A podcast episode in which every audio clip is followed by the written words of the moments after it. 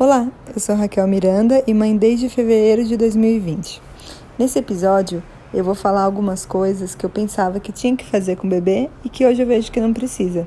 São coisas que eu ganhei tempo de vida, assim, não fazendo. E a Olivia tá ótima, ela tem três meses e meio e é, até aqui tá tudo bem. Espero que se mantenha assim, mas pode ter certeza que se eu me arrepender de não ter feito alguma coisa ou se algo mudar, eu atualizo esse episódio e aviso vocês. Eu queria começar agradecendo a Luísa Pereira, que é a mãe da Verônica, que me ajudou a montar essa lista, e também a Thaís Cabral, que é a doula e foi nossa consultora de amamentação. Eu falei para elas, gente, me ajudem a completar essa lista aqui de coisas que vocês aprenderam, é, que achava que precisava fazer com o bebê e não precisa, e que tá tudo bem. E aí a gente montou junta essa lista. Vamos lá. É, talco, né? Isso era uma coisa que eu pensava que precisava muito. Para mim, bebê era igual a talco. Sei lá porque, acho que alguma referência de algum comercial que eu vi, alguma coisa assim. Eu achava que tinha que passar talco no pescoço, no bumbum, no sovaco do neném. E eu aprendi que não, muito pelo contrário. Quanto menos interferências químicas assim na pele do bebê, melhor, né? Porque a pele do recém-nascido é muito, muito sensível, muda o tempo todo. É, qualquer alteração de, de clima, né? Se você deixa o bebê muito quente, ele tem um monte de bolinha. Então, quanto menos, melhor. Menos é mais. Então não precisa passar talco. Inclusive a gente demorou para dar banho na Olivia e quando deu banho a gente usou um shampoozinho da Veleda, que é um shampoozinho que é cabeça e corpo. Não é dos mais baratos, mas a gente usa muito pouco. Então ele acaba durando tipo dois meses mais ou menos. Dia sim, dia não. Às vezes a gente só usa na cabecinha, às vezes usa no corpo. Depende muito do dia, se ela golfou, se ela fez cocô. Então, quanto menos, melhor. É, quando a gente usava o ofurô, a gente colocava camomila na água, ela ficava cheirando gostosinho camomila. Então, menos é mais. Então, isso foi um aprendizado. Aproveitando esse gancho, né? Pomada para assadura, polêmica. tem quem ame, tem quem não ame, tem quem não use. Aqui é simplesmente a nossa realidade, a nossa experiência aqui, né? Sem julgamentos.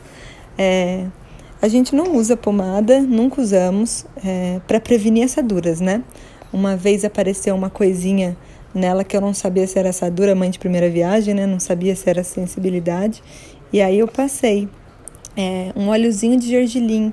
O óleo de gergelim tem sido muito coringa aqui para várias coisas, assim, qualquer alergiazinha que aparece nela, até mesmo na gente, a gente passa e ele tem dado muito conta, assim. Então, ainda mais também que a gente usa fralda de pano, a gente não pode usar pomada para prevenir assadura, senão te impermeabiliza a, a fralda. Então, é, é bom para quando você for usar alguma coisa usando fralda de pano, colocar uma proteção entre a bunda do bebê e entre a fralda. Mas isso é uma coisa que eu também precisa, pensava que toda troca, toda vez tinha que passar e não tem.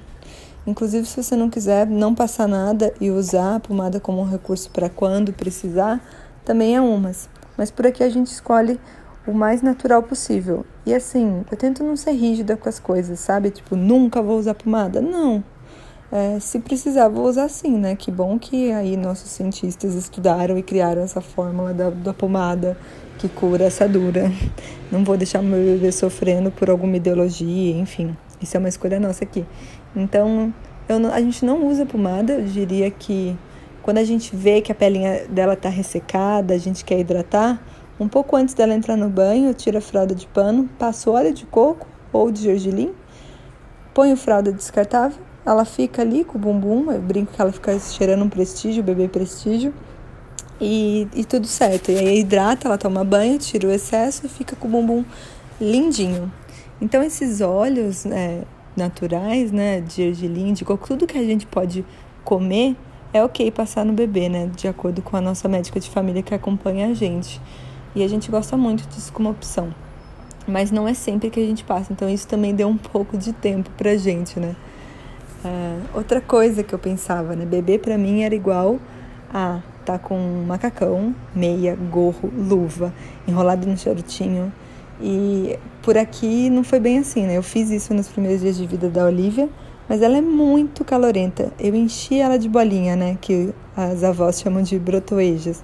Enchi ela de brotoejas, tadinha. Toda vez que ela passa um pouquinho mais de calor, ela fica cheia de bolinha. Então, o bebê, você tem que ver, é claro que a temperatura dele cai, né? Ela baixa e aumenta muito mais rápido que a nossa. Mas é mais ou menos como é que tá o clima da casa. Você tá com frio? Você tá muito agasalhado? Você tá mais calorento?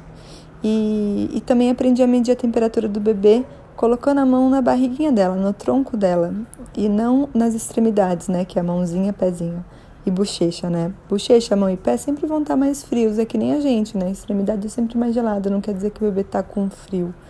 Então, nos primeiros dias eu me guiei por isso, esquentei demais ela, tadinha, e ela ficou super cheia de bolinha. Então, a gente seguia por isso, a gente vê se ela tá frio ou calor, como é que tá a temperatura dela no tronco. Então, não precisa ficar enchendo o bebê de, de roupa, né? Esquentar super. Outra coisa que eu pensava que precisava, banho de banheira, né? Lógico, para mim bebê é igual, vou ter uma banheira e vou dar banho na banheira. Pronto.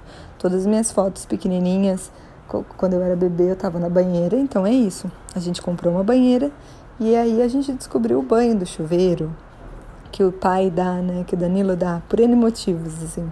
É o momento que eles se conectam, né, que eles ficam pele a pele, porque meu momento pele a pele com ela é quando é o amamento, né, quando a gente tá dormindo juntinha é, e do momento do Danilo é quando ele dá banho nela, sem contar que, como ele não amamenta, não tem cheiro de leite, ela não fica tentando mamar. Eu dei banho nela uma vez só, no chuveiro, e ela ficou tentando mamar, parecia um pica-pau, assim, caçando leite, não deu muito certo. Então, o banho no chuveiro tem sido muito prático por aqui. Quando o Danilo vai entrar no banho, ele toma um banho primeiro, é, e geralmente essa hora, ou eu tô fazendo uma massagem nela com um alhozinho de coco na barriguinha, chantala, né, que chama, ou eu tô brincando com ela, enfim, aí ele chama, pode trazer o bebê. Aí eu levo o bebê, eles tomam banho juntos, eu pego ela, troco e vida que segue. Eu acho prático porque não fica espirrando água para tudo quanto é lado. É, é o momento dos dois, ela gosta, ela até dorme, então é muito bom. Então ela tá com três meses e meio, lembrando que tudo muda, o tempo todo muda, né? Pode ser que daqui a dois, três meses fale, olha pessoal, já era o banho de chuveiro, agora ela gosta de banheiro. Vamos ver. Mas por enquanto, nesses três meses e meio, o banho do chuveiro tem sido ótimo pra gente. É. que mais? Outra coisa que eu aprendi, né? Ah, não precisa preparar o peito para amamentar, né? Eu achava que eu precisava fazer massagem, puxar o mamilo, colocar compressa, passar bucha, esticar. E não precisa, eu não fiz nada assim, nada, nada, nada. E tudo certo por aqui, sabe? É, tudo certo na amamentação até agora, tudo tranquilo, ela pegou. É, mas é, eu li que é desejável tomar um sol. Se você puder tomar um solzinho para ter uma vitamina D aí no peito, legal. Mas eu não tomei e tá tudo certo. É, outra coisa, isso é uma descoberta recente, que foi muito bom. Até semana passada, sei lá a gente estava separando a roupa dela para lavar. A gente lavava a nossa numa máquina com um tipo de sabão e o dela em outra máquina com outro tipo de sabão. E não precisa, ainda mais agora ela com três meses e meio, que eu vi que ela não tem alergia às coisas. Por que, que não precisa? Por que, que pode lavar tudo junto, né? Isso fez muito sentido para mim. Imagina que você separa na máquina a roupa do bebê e a sua roupa. Tá, bebê lá recebeu todo o cuidado especial, o sabão especial. Aí você põe o bebê na roupinha dele especial, lavada especialmente com sabão especial. Aí você vai pegar o bebê no seu colo. O rosto dele vai relar na sua roupa, a mãozinha dele vai relar na sua boca, na sua roupa. Ah, o bebê vai deitar no seu lençol que foi lavado com outro sabão. Então, assim, o bebê já tem contato com a sua roupa que é lavada de uma maneira simples na máquina. Então, não precisa separar. Então, Acho que esse final de semana foi a primeira vez em três meses e meio que a gente jogou tudo junto, as nossas roupas e a dela. Usamos o sabão dela, confesso, ainda não me sinto segura de usar o sabãozão normal. Usamos o dela na roupa de todo mundo. E foi, tá tudo bem. Não pareceu nenhuma bolinha por enquanto, ela tá ótima. E a gente economizou tempo, sem contar que a gente economizou água também, né? Então, foi muito bom. Isso. Então, o gancho também de roupa, uma coisa que eu precisava, que, que, que eu pensava que precisava fazer, né? Passar a roupa do bebê.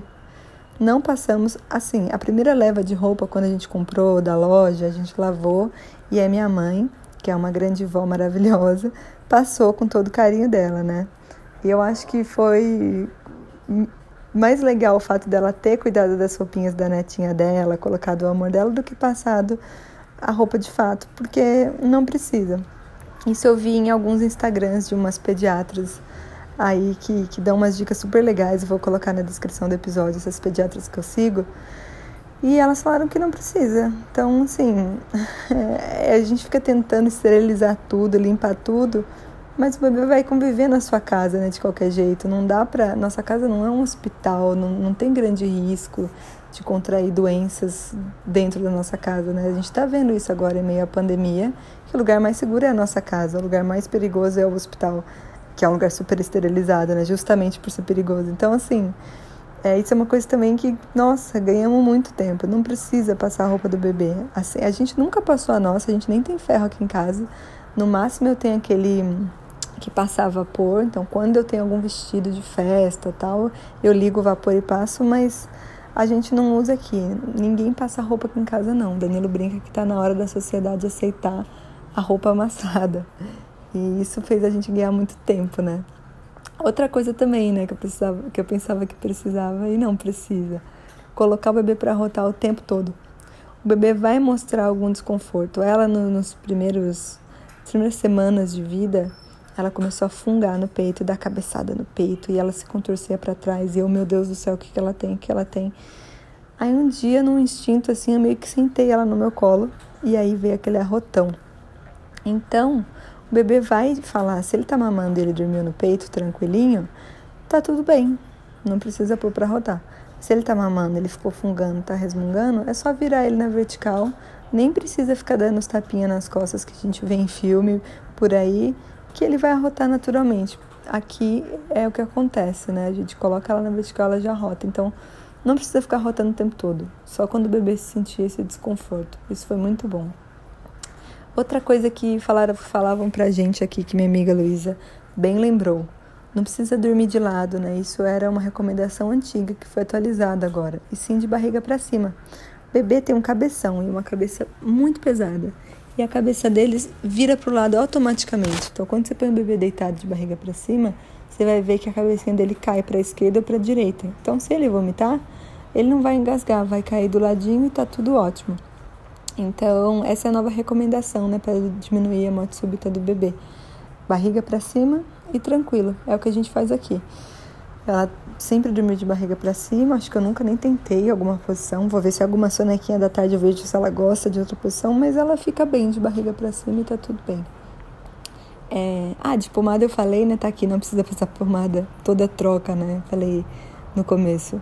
Um... Ah, não precisa amamentar somente sentada, né? Isso foi uma coisa que a Thaís Cabral, que foi a consultora de amamentação que ajudou nesse episódio, me libertou. Nossa, eu achava que a amamentação era sentar naquela poltrona belíssima e pegar o bebê daquele jeito romântico que a gente vê. E ela me ensinou a amamentar deitada. Nossa senhora, que coisa incrível. E eu achava que não podia, ou não, não, será que o bebê não vai engasgar? Ela falou, Raquel, o bebê já fica deitado nessa posição aí que do seu colo. Então, a diferença é que agora tá vocês duas deitadas, então todo mundo ganha. Então é ótimo. Às vezes ela não quer dormir, tá mais resistente, eu tô com dor nas costas. Eu deito com ela na nossa cama, dou mamar deitada, ela dorme, eu vou bem devagar, assim, parece James Bond, bem devagarzinho eu vou saindo, tirando o peito dela e ela fica dormindo e eu fico livre para fazer outras coisas. Então não precisa amamentar somente sentada, né? Que isso leva a outro ponto, cadeiras de amamentação. Eu achava que precisava, né? Não, eu preciso de todo o conforto. E era um sonho também, né? Eu quero ter uma cadeira de balanço de amamentação. E eu até falei em outros episódios que a gente não comprou, porque a gente não tinha espaço também. A gente falou, ah, vamos ver como é que vai ser. E acabou que a minha cadeira de amamentação foi uma cadeira de praia, de encosto alto, que a gente pagou 50 reais. E foi ótimo. Hoje ela nem cabe direito. Quando eu sento com ela, a perninha dela fica relando no, no apoio de braço. Mas quando ela era pequenininha, acho que até um mês, um mês e meio, coube muito bem. Até a gente se acostumar, né? Eu já consigo hoje dar mamar sentada no chão, no sofá, na cama, numa cadeira normal, na rede. Tá tudo bem por aqui. Então não precisa, né? Não é obrigatoriedade, a não ser que você queira. Aí seja feliz. Super empodera. Uh, também não precisa ficar sem comer um monte de coisa amamentar, né? Isso foi muito aprendizado. falei, meu Deus do céu, não vou poder comer chocolate, não vou poder beber café. Cara, é, depois que eu entendi que são tantos processos, até algo que você comeu chegar ao bebê, claro, estamos falando de um bebê saudável aqui, sem alergias, né? Então, pensa que você come uma coisa, vai para o seu intestino, digere, vai para o seu sangue, vira leite, bebê mama, vai para o intestino do bebê, digere, vai para o sangue. Olha quantos processos que eu falei aqui, né? Mais de cinco coisas. Para algo atingir o bebê, eu imagino que você tenha que exagerar muito nessa coisa. Você tem que comer 5 quilos de chocolate, beber 20 litros de café. Então já é tão difícil já, né? A maternidade, o puerpério, você vai se privar do seu cafezinho, do seu chocolatinho, sabe? E a gente já tem tanta culpa, né? E olha que louco, mesmo sabendo disso tudo, às vezes eu como alguma coisa é, e, sei lá, uma grande coincidência, ela fica reclamando no dia, eu falo, ai, eu aposto que foi culpa minha. E aí eu tento fazer esse exercício de me perdoar e ser legal comigo mesma e me tirar desse lugar de culpa e falar: opa, para, vamos lembrar da ciência, vamos lembrar que para algo atingir ela eu tenho que exagerar muito. E nem quando eu não tinha ela eu exagerava em algumas coisas, assim, de muito, muito mesmo, super excesso. Então tá tudo bem, você não precisa ficar se privando de comer as coisas porque você amamentou. É, é claro, né? Tô falando de bebê saudável, uma mãe saudável. Se tem alguma alteração, converse com a sua médica de família, a sua pediatra. Mas isso é uma coisa que, que eu aprendi que me libertou. E, e para finalizar, né, o que a Thaís me falou que eu amei é: você não precisa comprar o pacote completo da maternidade, o pacote completo da humanização. Faça o que for melhor para você, sabe? Encontre um mix melhor para sua realidade e, e pense que você não precisa encontrar uma estratégia e ficar com ela para sempre. Você pode mudar todo dia. Você pode fazer uma coisa um dia, amanhã ela não pode funcionar e você pode voltar porque no, no dia depois do outro funcionou, sabe? Tipo, o que, que você pode bancar? O que, que você quer bancar, sabe? Você quer fazer livre demanda? Faça livre demanda, amamentação. Você não quer fazer? Não faz sentido? Não faça. Você começou fazendo e depois você quer voltar atrás, volte atrás, tá tudo bem, sabe? No final não vai ter um troféu te esperando, né? De melhor mãe do mundo. É a gente a mãe que a gente pode ser, né? A mãe possível. Isso é uma coisa que, que a Thais, que é a nossa consultora de alimentação, falou que eu amei, assim. Foi muito bom ouvir isso. E perfeição leva à opressão, né? Então, veja aí o que funciona para vocês. Porque no final do dia o seu filho precisa de uma mãe feliz, né? Tem que fazer o que te faz feliz. Espero que essas dicas tenham te ajudado de alguma maneira. Se você lembrou de mais alguma coisa legal, pode me escrever por e-mail, me mandar no Instagram, que eu vou adorar ouvir, vou adorar complementar esse episódio aqui, tá bom? Um beijo e até a próxima.